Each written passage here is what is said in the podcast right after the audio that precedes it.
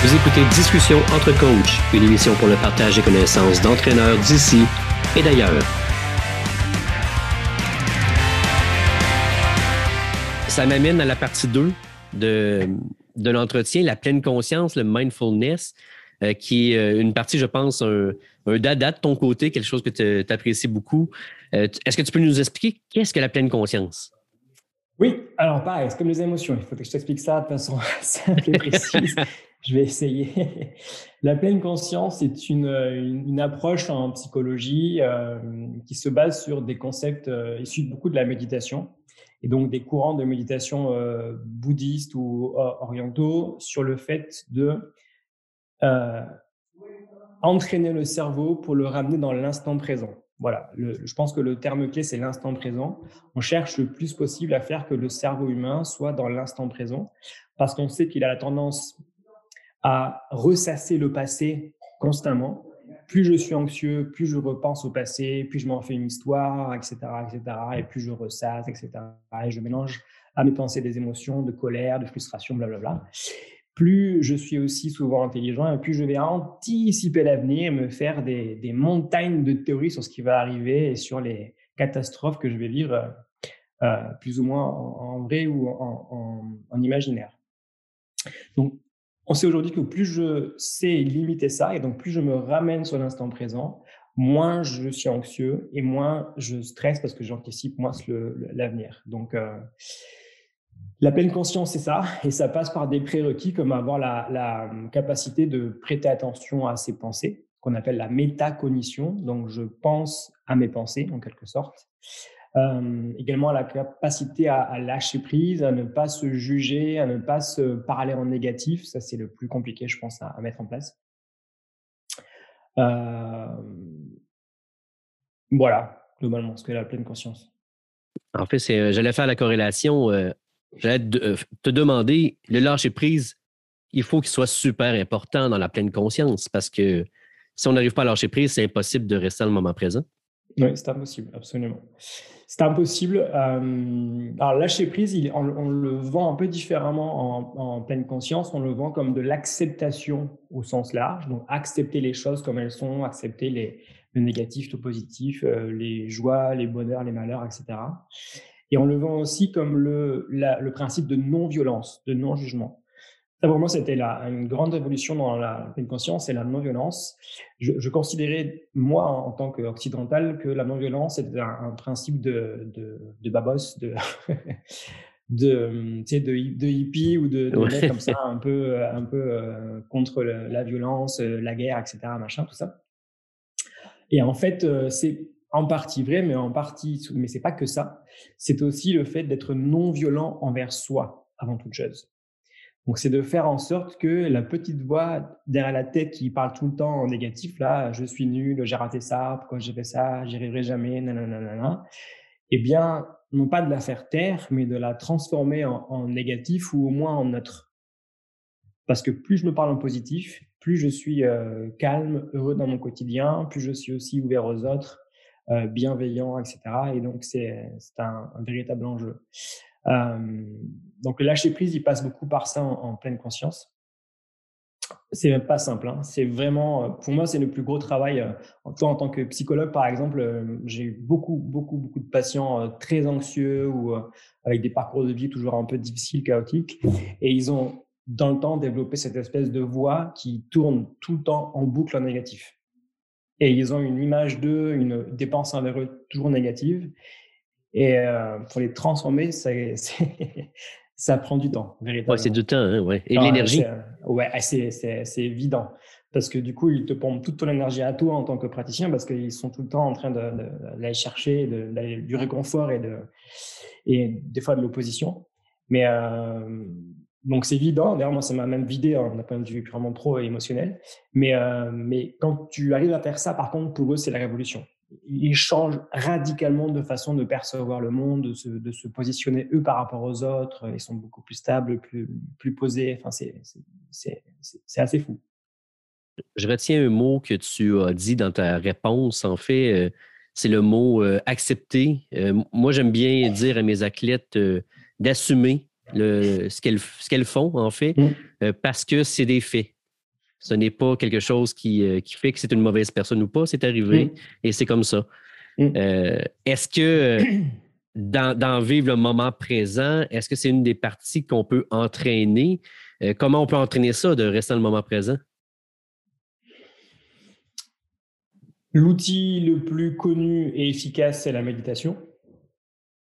Donc, c'est vraiment la technique qui fait qu'en 5-10 minutes, on arrive à mettre le cerveau avec le temps et l'entraînement dans l'instant présent au maximum.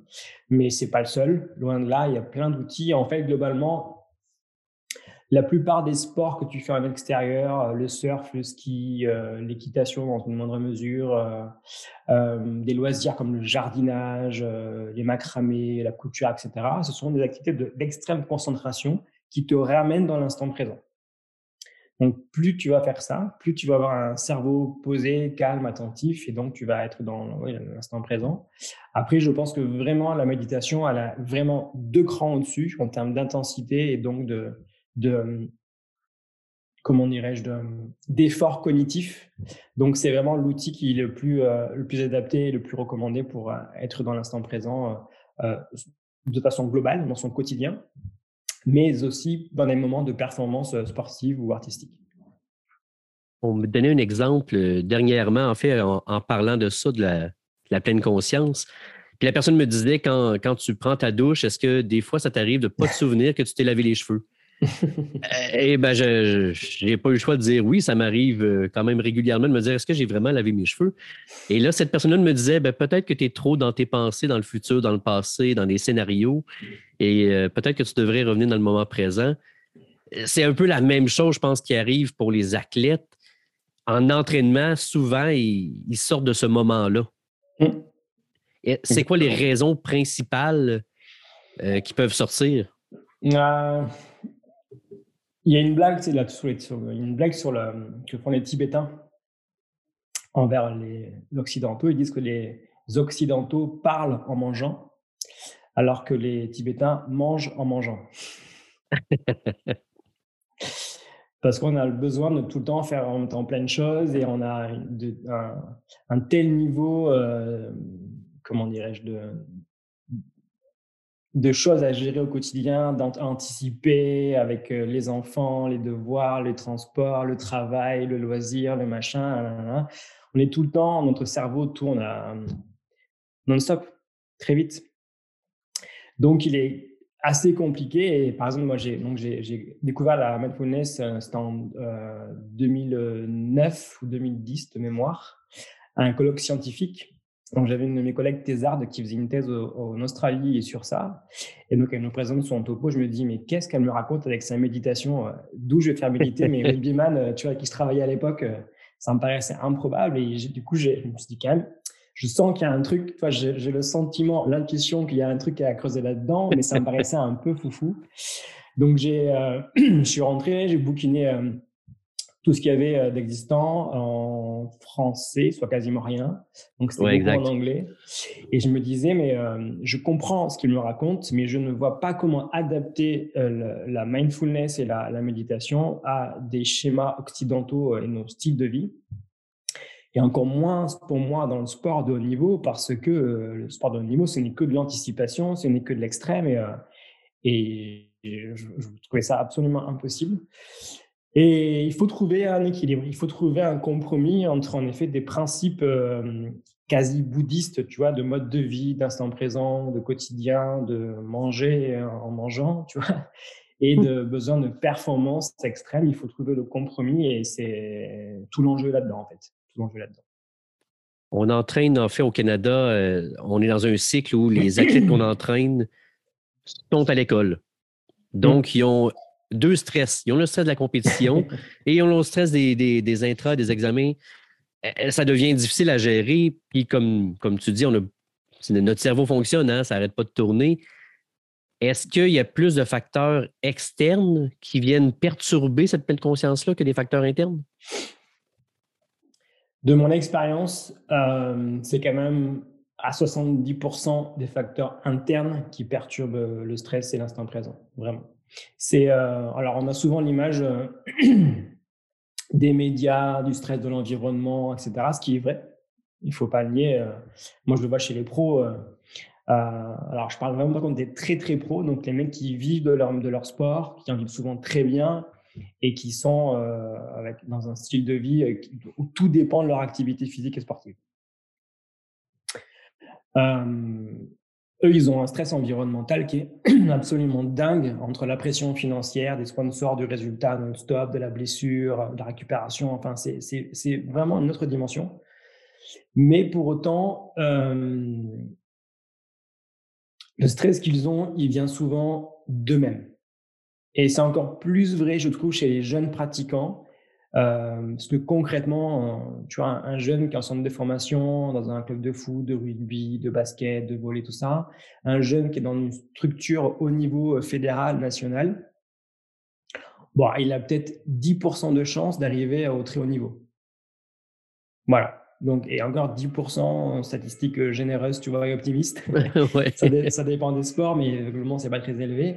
Donc, si tu veux, il a quasiment aucun enjeu sportif pur parce que ce qu'il fait, c'est pour se faire plaisir, pour de la progression, pour apprendre des choses, développer des compétences, voyager, tout ça. Mais sportivement, finalement, c'est assez restreint. En fait, quand tu prends du recul, tu te dis, bah, bah c'est pas forcément l'enjeu, euh, n'était pas là-dessus.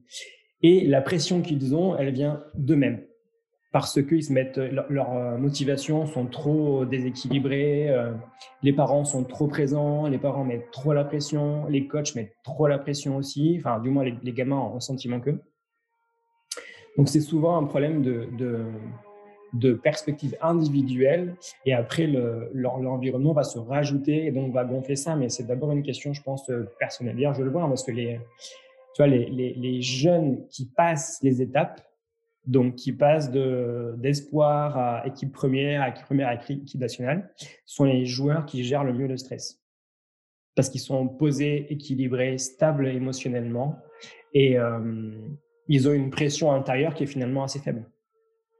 Assez faible. Et ils se laissent pas manger par l'environnement, ils sont sûrs de leur base, sûrs de qui ils sont, sûrs de leurs compétences et de leurs qualités et ils avancent tout simplement.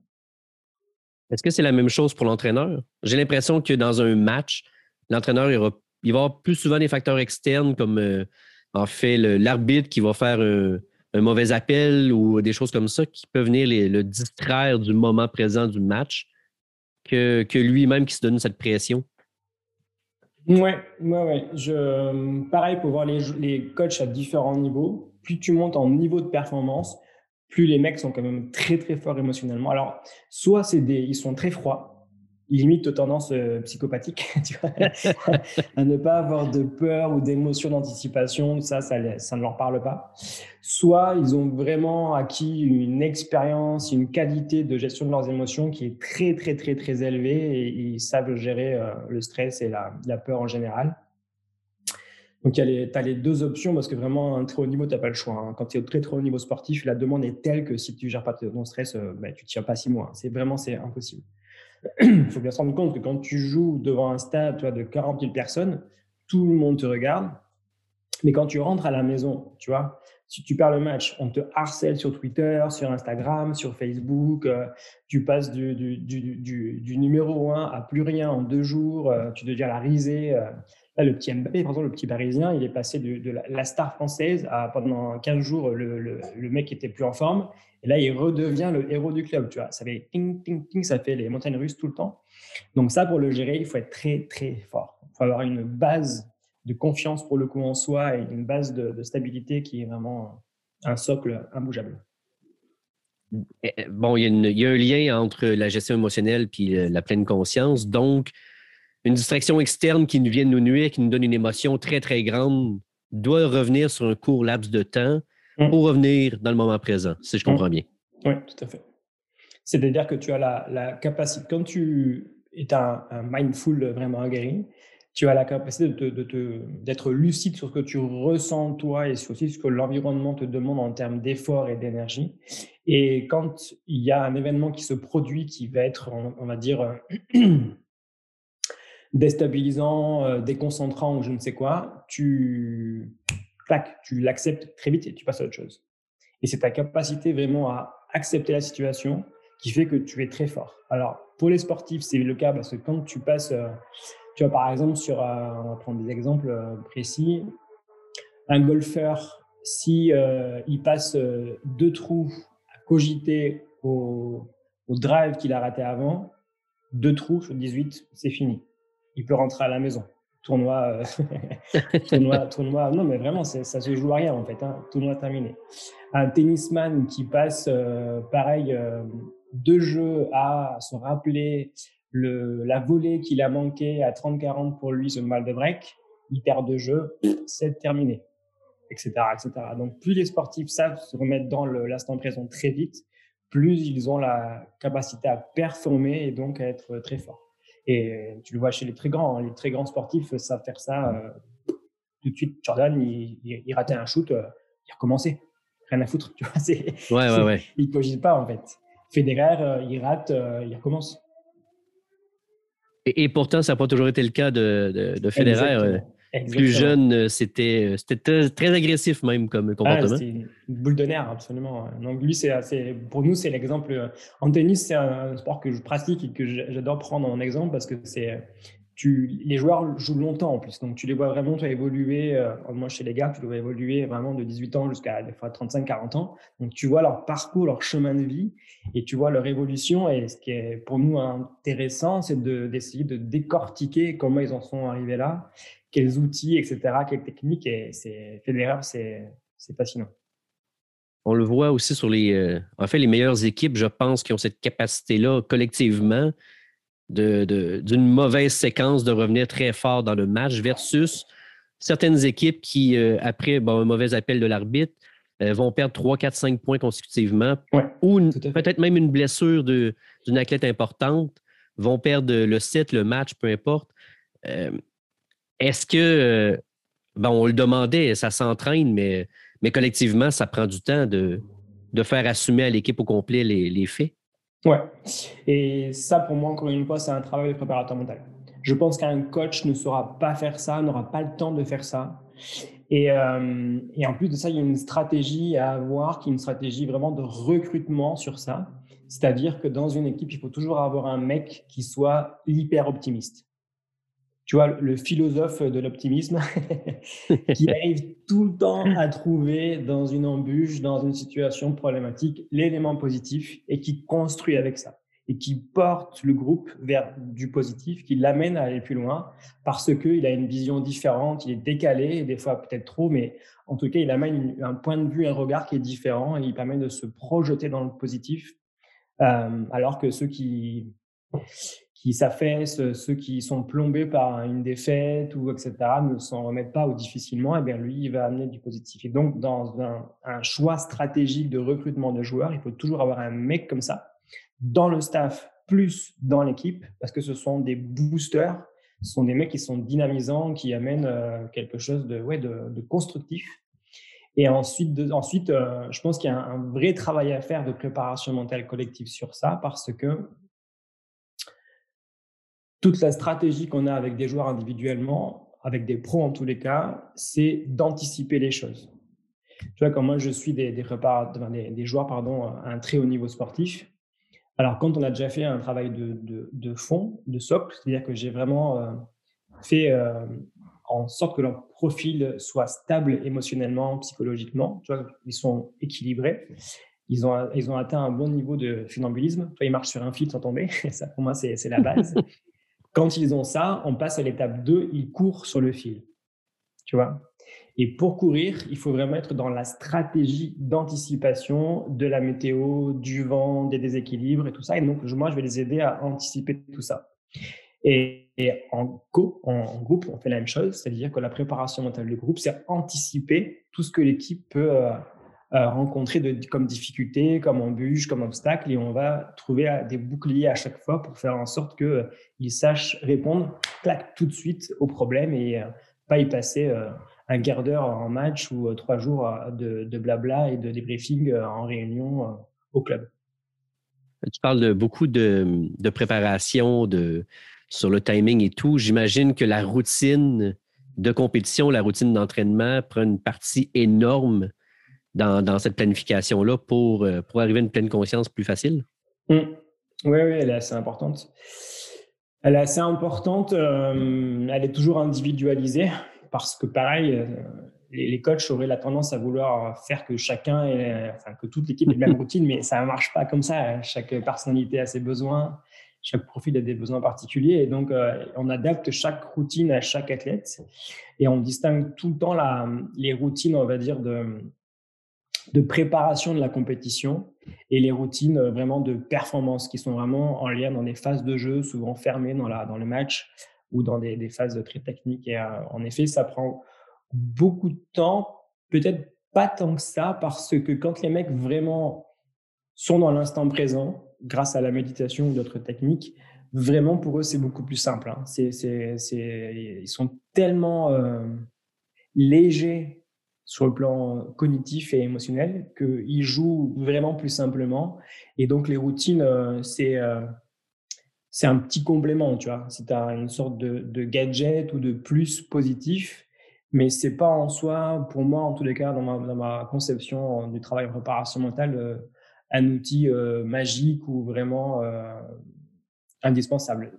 Ça l'est, mais pour moi, ça vient en complément de, de, du travail de, de stabilisation cognitive et émotionnelle. On va revenir au tennis parce que ça m'a fait penser.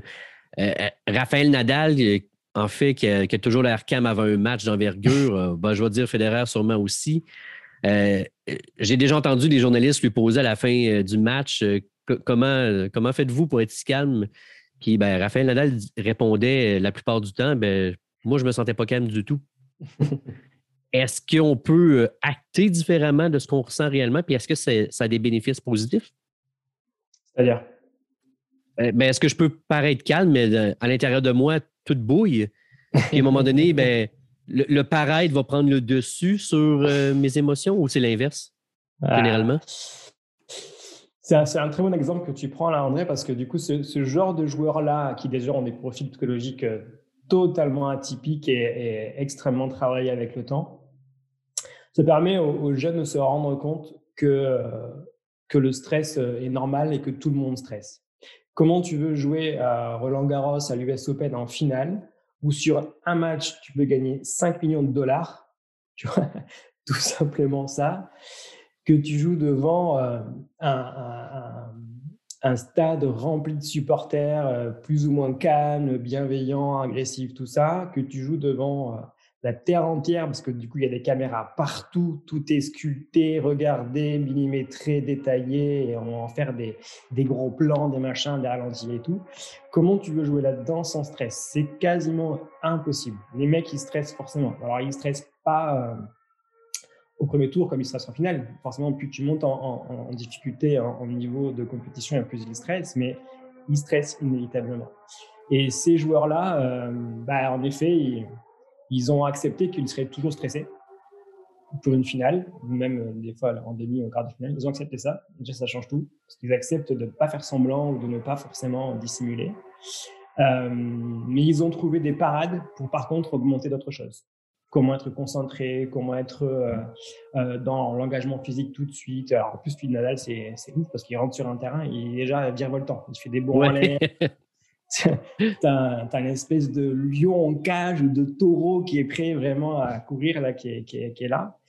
Donc, ils ont accepté de stresser et ils ont euh, mis en place des stratégies euh, de gestion de tout ça, des émotions, des comportements, des trucs pour vraiment être au top de leur forme. Donc, euh, la plus grande, je pense, erreur des joueurs en général, c'est de faire semblant qu'ils ne stressent pas. Ça, c'est aller droit à l'échec et au débordement émotionnel. Et après, c'est de, euh, de faire semblant de se dire que c'est un match comme un autre. Ça, pour moi, c'est du pipi de chat en préparation mentale. ça a marché pendant un temps, en fait. Hein. On disait, on disait aux gars, mais crée-toi un monde, crée-toi crée un univers, crée-toi une image positive. Et ça ne tient pas, en fait. Ça, ça, peut tenir euh, une, deux, trois secondes sur des phases de jeu très précises et très courtes. Mais sur un match entier, euh, tu peux pas nier qu'il y a un monde qui te regarde partout, qu'il y a de l'enjeu, etc. Tu peux pas nier ça, en fait. C'est intellectuellement, c'est impossible. Est-ce que dans les stratégies, ce que nous, on perçoit comme un calme, c'est plutôt la concentration, comme tu disais? Ah, c'est une bonne question. Euh, tu sais, les, les combattants en arts martiaux ou les grands maîtres d'arts martiaux mettent beaucoup, beaucoup en avant le calme. Ils te disent tout le temps que si tu veux combattre et gagner le combat, il faut être calme. Il faut être, entre guillemets, enfin, pour eux, le calme, ça serait pour nous être euh, attentif. Ouais. Tu vois? Et tu n'es pas attentif quand tu es soit trop stressé, soit trop énervé, soit trop excité.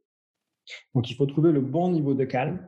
Et ces joueurs-là euh, arrivent à trouver le niveau de calme suffisant entre la décharge d'énergie qu'il leur faut pour bien frapper la balle et surtout le niveau de concentration pour être focus au max sur leur déplacement, une tactique, un coup droit, un revers, un déplacement, etc. Et c'est ce qui les rend forts. En fait, ils utilisent souvent la concentration pour en effet euh, mieux gérer le calme ou mieux gérer l'énergie. C'est un, un, jeu constant entre ces trois dimensions-là, entre le, le, le calme, la concentration, attention et l'énergie physique. Je crois que c'est un sujet que, que, je devrais te réinviter euh, après une saison pour en discuter. Euh, on parle beaucoup de stress, là, puis euh, Heidi Milo, que j'ai reçu dans un précédent épisode, je crois que tu as écouté d'ailleurs un de l'épisode avec Heidi. Sur le mindset. Sur le mindset, exact. Elle me posait cette question qu'elle voulait te poser. Euh, comment peut-on faire pour bien distinguer anxiété du stress dans le contexte sportif et dans la vie de tous les jours? Parce que ce qu'elle semblait dire, en fait, puis je, lui donne raison, c'est que beaucoup de gens s'auto-diagnostiquent présentement mm. et il y a une grande confusion entre le mot stress et le mot anxiété. Oui. Euh, il y a une confusion parce qu'en effet, euh, on, vulgarise le terme de stress et d'anxiété, qu'on mélange un peu les choses, mais c'est aussi une confusion. Enfin, comme ce sont des, termes qui viennent de deux courants différents entre la médecine pour le stress et la psychologie pour l'anxiété, il y a des petites des guerres de chapelle ou des différences. Mais la grande différence, c'est que par exemple, euh, tu as une compétition demain, tu stresses pour euh, la compétition parce que tu ne sais pas comment ça va se passer, euh, tu as toujours un doute sur le, contenu même de la compétition et son déroulement. Donc, tu stresses, ton corps réagit et ta tête anticipe euh, la compétition. L'anxieux, lui, il va euh, anticiper euh, d'avoir l'air ridicule à la compétition. Ce qui peut ne pas être le cas. il anticipe déjà qu'il va avoir l'air ridicule. Donc, il y a vraiment une différence entre la confrontation au réel, un événement qui va vraiment avoir lieu, et la confrontation à quelque chose qui peut potentiellement avoir lieu. Donc, le réel, c'est le stress, et le potentiellement réel, c'est l'anxiété. Euh, et après, la différence qu'on peut aussi faire, c'est euh, dans la durée, c'est-à-dire que un, gros anxieux de base, il, va il va anticiper la compétition euh, trois mois avant. Il va commencer à avoir des pensées de crainte de la compétition trois mois à l'avance. Alors que quelqu'un qui est plutôt stable émotionnellement, il va y penser euh, deux jours avant. Ou des fois deux heures s'il est vraiment très stable et que c'était une petite compétition. Donc, une, un joueur qu'on dit stressé ou une joueuse qu'on dit stressée, euh, à long terme, en fait, durant toute la saison, c'est plutôt une personne anxieuse. Oui, tout à fait. Par exemple, Nadal, Rafa, c'est un joueur hyper anxieux qui anticipe tout, qui a peur de mourir euh, tout le temps, dixit euh, sa sœur et son oncle et son entourage proche. Donc, qui anticipe tout, tout le temps en négatif parce qu'il a une cogitation interne euh, de surdoué dans, tous les sens. Là. donc, il est très anxieux, mais il a une capacité à gérer le stress en match qu'il a mise en place qui est très efficiente parce qu'il a plein de stratégies, plein de techniques, plein d'outils et voilà.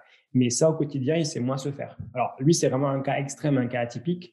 Mais euh, généralement, on considère que les, hyper anxieux sont aussi des mecs qui anticipent, qui, qui stressent beaucoup pour les compétitions. Est-ce qu'il y aurait des trucs euh, pour revenir dans le moment présent? Disons que je suis en entraînement et je vois que j'ai quelques athlètes qui, euh, qu'on voit, ne sont, sont, plus dans, sont plus dans le gymnase. Leur esprit est ailleurs, ou même en compétition. Est-ce que, comme entraîneur, il y a des des petites choses qu'on peut mettre en place, je ne sais pas, euh, les mots-clés ou, des choses comme ça qui vont faire en sorte que rapidement l'athlète peut revenir sur lui-même et, euh, peut-être tenter de, continuer à performer? Mmh. Alors, avant ce genre d'astuce, il faut passer par le point de départ. C'est un truc que j'adore faire, ça, et je ne sais pas si tu le fais toi aussi, mais pour, pour moi, c'est révélateur, c'est génial. C'est tu demandes à tes joueurs entre 0 et 10 à combien ils sont concentrés à l'entraînement, en moyenne. Voilà. Donc, tu les amènes déjà à être un peu plus lucides sur leur niveau d'attention, de concentration à l'entraînement. Ils mettent un chiffre, donc ils prennent un risque de mettre un chiffre plus ou moins positif. Et là, tu crées un petit ding dans leur tête, un petit ding. Ah, je suis peut-être pas assez concentré. tu vois, falloir que je trouve des astuces. Donc déjà, tu, tu, augmentes leur lucidité. Et après, tu les guides un petit peu. Et là, toute l'astuce, c'est de trouver comment les concentrer. Parce que souvent, à l'école, sur, sur les terrains, vous dites, mais soyez concentrés, concentrez-vous, etc., etc. Ça, c'est les consignes ou c'est les, les, les injonctions euh, des entraîneurs et vous ne dites pas le comment se concentrer. Donc, il faut les aider en effet à fixer un point, à fixer une, une prise de balle, fixer un, élément technique devant eux très particulier, fixer euh, avoir des mots en tête clés, avoir des, voilà, des, des hum, comment dirais-je, des, des, ancrages ou avoir des points d'attention qui sont positifs et qui vont être constructifs par rapport à une, une technique ou par rapport à, une phase de jeu particulière.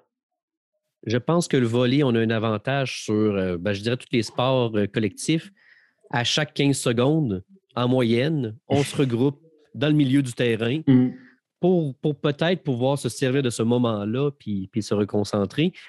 Euh, je ne sais pas si on s'en sert correctement euh, au volleyball, mais, mais j'ai l'impression que c'est un des seuls sports au monde qui nous donne cette occasion-là.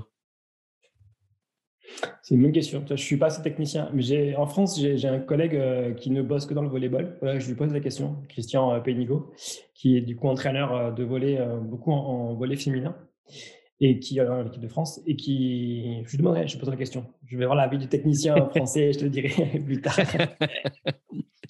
Euh, j'ai une question d'une collègue aussi euh, sur le sujet qui, demandait, euh, sachant que la planification d'objectifs joue un rôle sur la motivation des athlètes, en travaillant sur le moment présent, en fait, en essayant de travailler régulièrement sur le mindfulness, est-ce que ça peut être dangereux de perdre une partie de cette motivation-là en raison des objectifs à moyen ou long terme? Alors, je pense qu'elle veut dire en fait qu'il y a un paradoxe entre le fait d'être sur l'instant présent et d'anticiper les choses, c'est ça? Exact, ouais. Alors, bah, c'est tout l'enjeu. C'est tout l'enjeu de la mindfulness adaptée à l'Occident.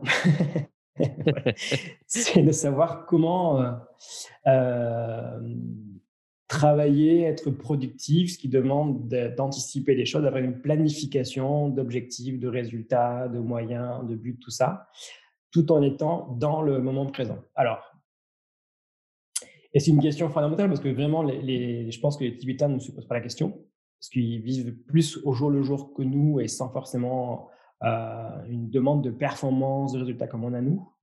Euh, moi qui suis euh, issu de, des gens du voyage, des manouches en France, Digan, tu on a un peu cette, espèce de, culture-là, donc de, vivre tu vois, au, jour le jour, sans anticiper trop demain, après-demain et tout ça. Et même moi, je te dirais que tu vois, dans trois jours, ça me paraît déjà très très loin dans ma tête mais quand même, je dois anticiper un peu les choses parce que je gère une équipe, euh, on fait plein de choses et on doit avoir une structuration. Donc, l'idée, c'est que quand tu as des responsabilités, que tu dois avoir une démarche d'anticipation, tu arriveras à être beaucoup plus focus sur l'instant présent si tu as bien anticipé les choses.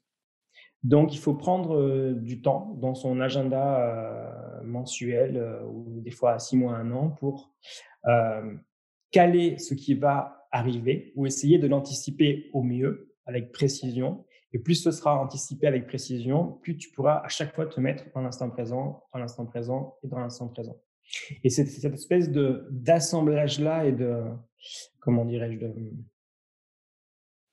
de juxtaposition entre le fait d'anticiper et d'être dans l'instant présent qui fait toute la technicité et tout le paradoxe de la mindfulness euh, dans une visée de performance. Voilà. Ce qui ferait hurler, je pense, les, les, pratiquants, méditants euh, qui sont plus à la recherche d'altruisme et de bienveillance, mais pour nous qui avons une démarche euh, de méditation vraiment axée performance ou résultat, euh, ben, on jongle constamment dans cette espèce de, paradoxe-là.